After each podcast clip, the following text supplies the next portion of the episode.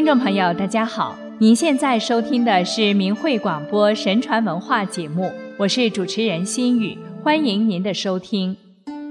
我们在之前的几期节目中，从不同角度谈了中国古典传奇中的警示内涵。今天再来讲讲这样一个主题：重义轻利。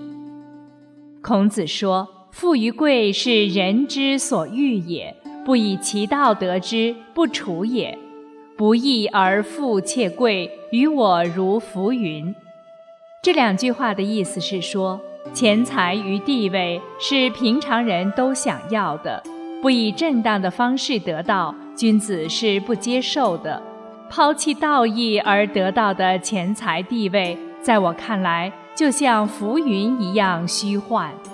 中国古代重义轻利的故事比比皆是。近代时，在广州城外二十里处有个地方叫做石门，那里有处泉水叫贪泉，贪污的贪。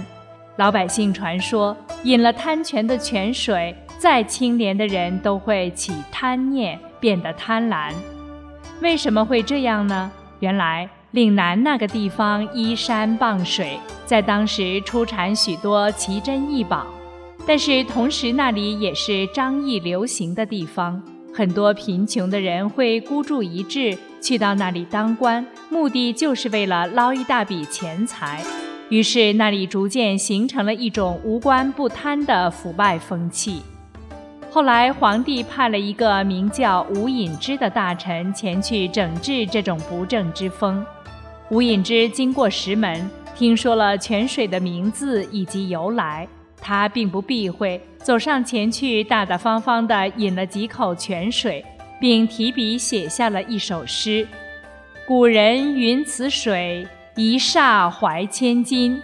世事宜其饮，终当不易心。”他说：“贪婪的人，即使从未见过这个泉水，也一定会暴露他的本性；正直的人，即使喝了贪泉的泉水，”也绝对不会改变他的心智。后来，吴隐之在任广州刺史期间，所吃的食物不过是青菜干鱼，所用的衣物床围从来没有私藏的。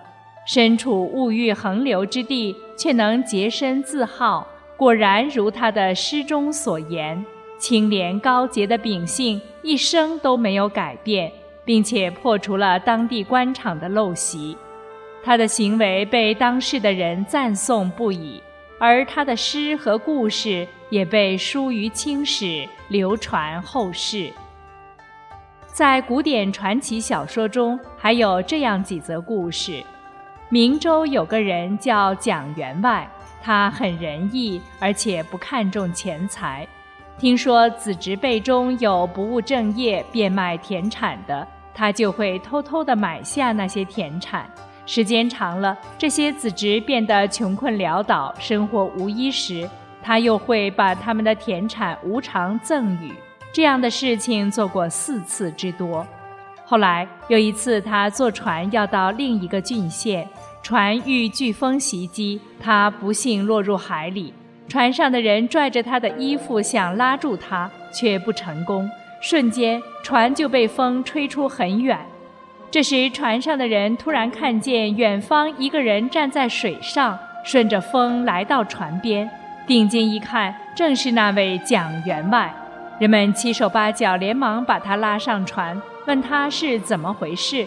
回答说，他溺水之时，有像莲蓬一样的东西托在他的脚下，并把他送到船边。于是人人都说，是因为蒋员外做好事得到的福报。还有一些传奇中记录的是奸商不仁不义，终不为上天所容的故事，如避敌阵死和鄱阳雷震两则故事。前者说的是饶州的一个村民段二十六被雷劈死，因为此人曾在饥荒之年囤积居奇。储存两仓的谷粮，而不肯施舍一点给饥饿的百姓，所以被上天降罪。他死后，储存的谷粮也被大火焚烧一空。第二则故事说的是，在饶城城下有一艘客船，载运了三百担粮食。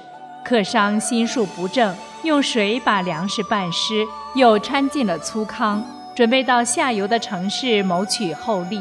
结果当天雷电交加，雷劈开船的棚顶和黄板，粮食尽数沉进江里。客商仅仅保住一命，痛哭着回家，受到上天的惩罚。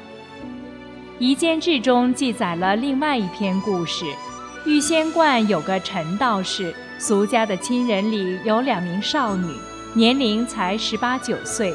一天，两人结伴出游，途中遇雨，待雨过天晴后，二人却忽然不知所踪。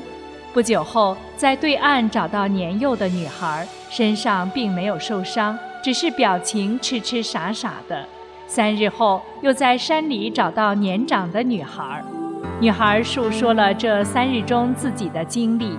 原来她被人拽到了空中一处地方，那里的宫殿、屋舍、花草、园林都像世间一样。有一处地方建有很多仓库，里面有无数的粮食、布帛、金银珠宝。有人告诉他说，这里的东西都是给世间的人们的。如果有人做了好事，就会把这些东西赐给他；相反，做了坏事，就会把东西收回来。今天让你来到这儿，就是让你把所见的事情告知世人的。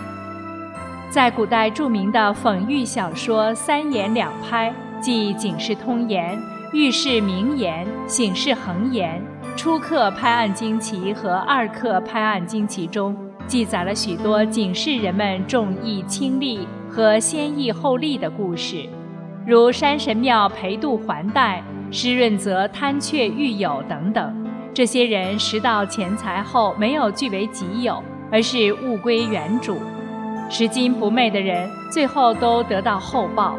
本该饿死的裴度出将入相，施润泽还金之后，免去了两次杀身之祸。危难之时，幸得那位施主无私援助，家道日盛，富甲一方。孔子称赞他的弟子颜回说：“贤哉，回也！一箪食，一瓢饮，人不堪其忧，回也不改其乐。”人们常常认为节衣缩食、省吃俭用是一种困苦，然而在这种贫苦的生活中，坚守道义。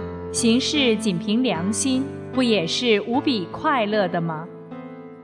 中华传统文化通过古典传奇中那些发人深省的小故事，传达着君子重义轻利以及不义之财不可取的思想。千百年来，形成华夏子孙的价值观、道德观和衡量是非对错的标准。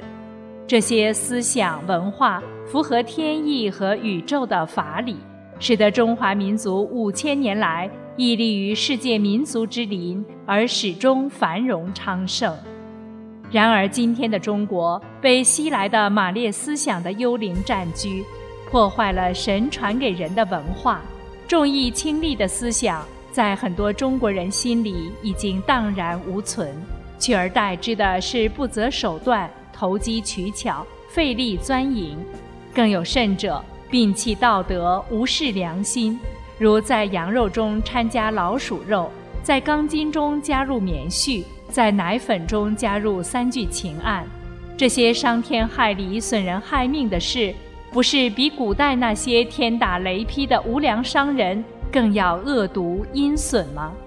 这样一个畸形的社会，难道不应该反思吗？在善与恶的一念之差中做出何种选择，正是上天衡量一个人的标准。